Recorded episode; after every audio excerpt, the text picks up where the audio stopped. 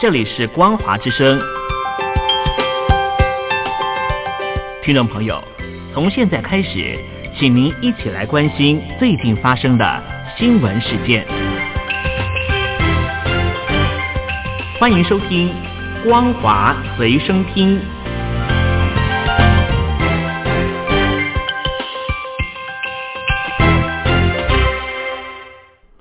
各位听众朋友，您好，欢迎收听本节的光华随身听，我是老谷。首先带您关心大陆的严重特殊传染性肺炎疫情失控。最新的消息指出，大陆近二十名公安在肺炎的期间突然死亡。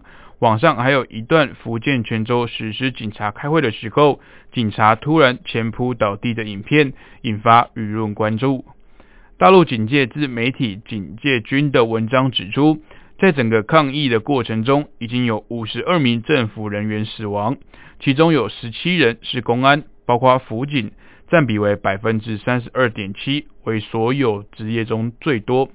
死亡的十七名警察当中，最小的只有二十六岁。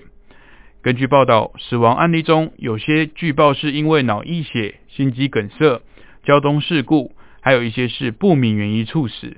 并未明确说明是否有人是因为感染肺炎而死。也有评论指出，警察的死亡会动摇军心。为了求稳定，中共只会公布一部分的死亡人数，实际感染武汉肺炎以及死亡的警察肯定不在少数。另外，根据大陆书画家李金山二月八号在推特发布的影片。福建泉州实施警察开会时，一名警察突然前扑倒地，现场的警察一片慌乱，试图扶起倒地的警察。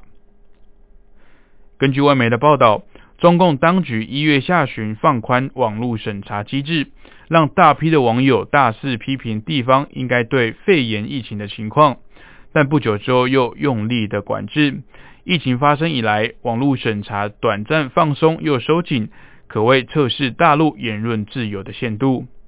报道指出，一月十九号到二月一号，中共当局对网络审查异常的宽松，但这样的解放已经结束，因为过去一周各种审查封锁了微信的讨论群，也删除了不少社群媒体的贴文。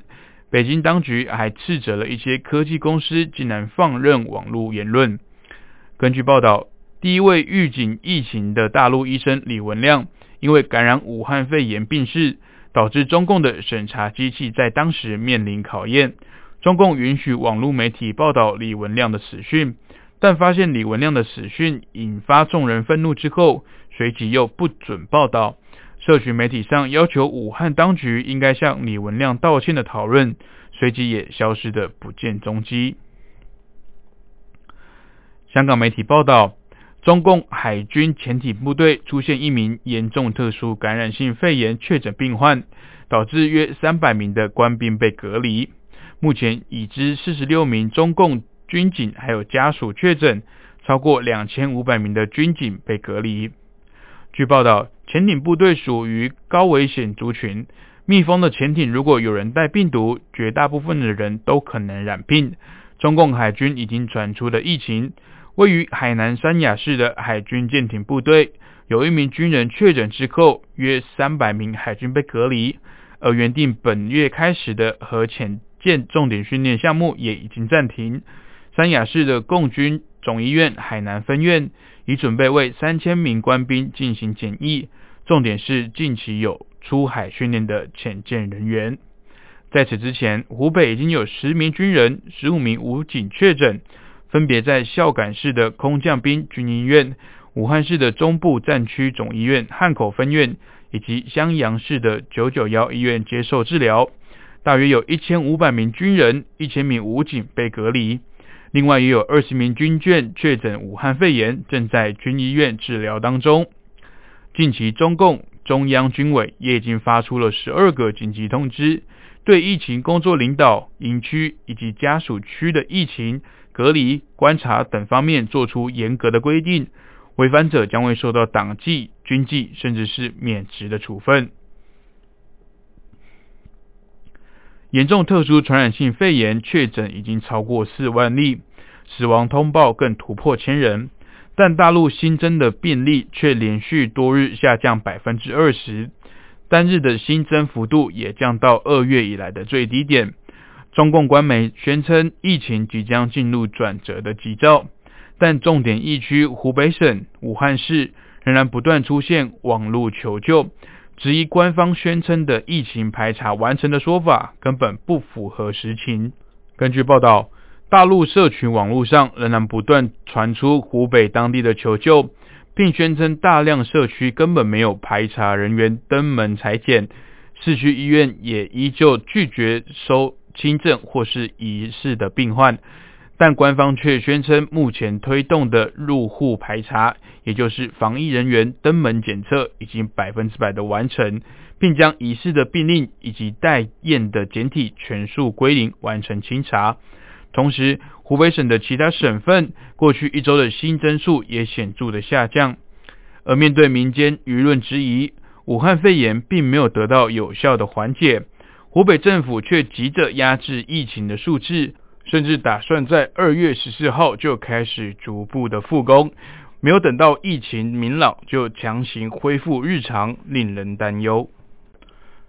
湖北武汉市上个月封城到今天已经超过了半个月，市内爆出缺粮的情形，中共国家发改委以及商务部安排投放两千吨中央储备冻猪肉。首批猪肉在昨天运送到武汉，其余猪肉预计十五号之前可以全部运送到。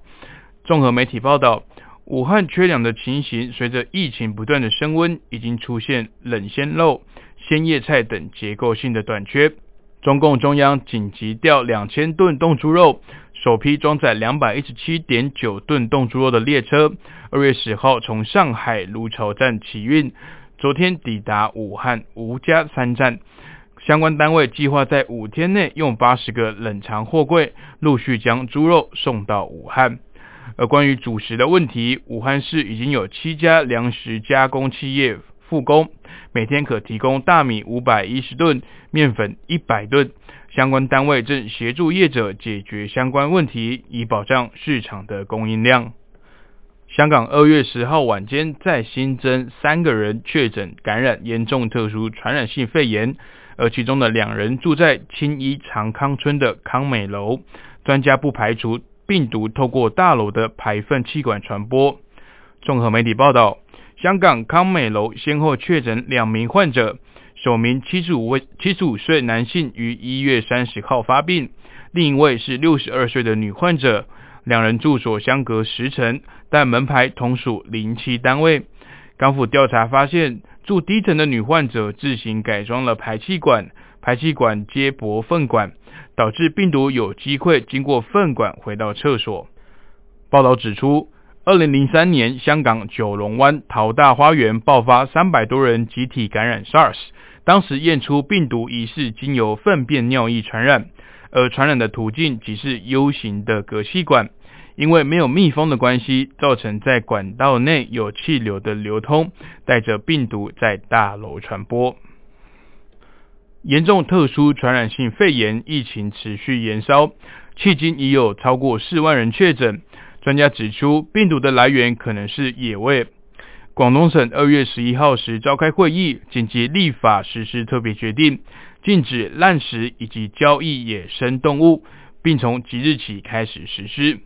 综合媒体报道，该特别决定明确禁止滥食以及交易野生动物，严禁农贸市场、餐饮单位、商场、超市、电商平台等等场所进行野生动物的交易消费，违反者将面临刑责。而在个人责任的方面，要求民众革除滥食野生动物的陋习，养成文明卫生的饮食习惯。此外，广东省人大常委会也授权县级以上的政府，根据防疫的需求，可以在十二个方面规定临时性应急的行政管理措施。十二个方面涵盖医疗卫生、防疫管理。隔离观察、交通运输、社区管理、市场管理以及野生动物管理等等措施。以上就是今天光华水生听的内容，感谢您的收听，我是老谷，我们下次见。这里是光华之声。听众朋友，从现在开始，请您一起来关心最近发生的新闻事件。欢迎收听《光华随声听》。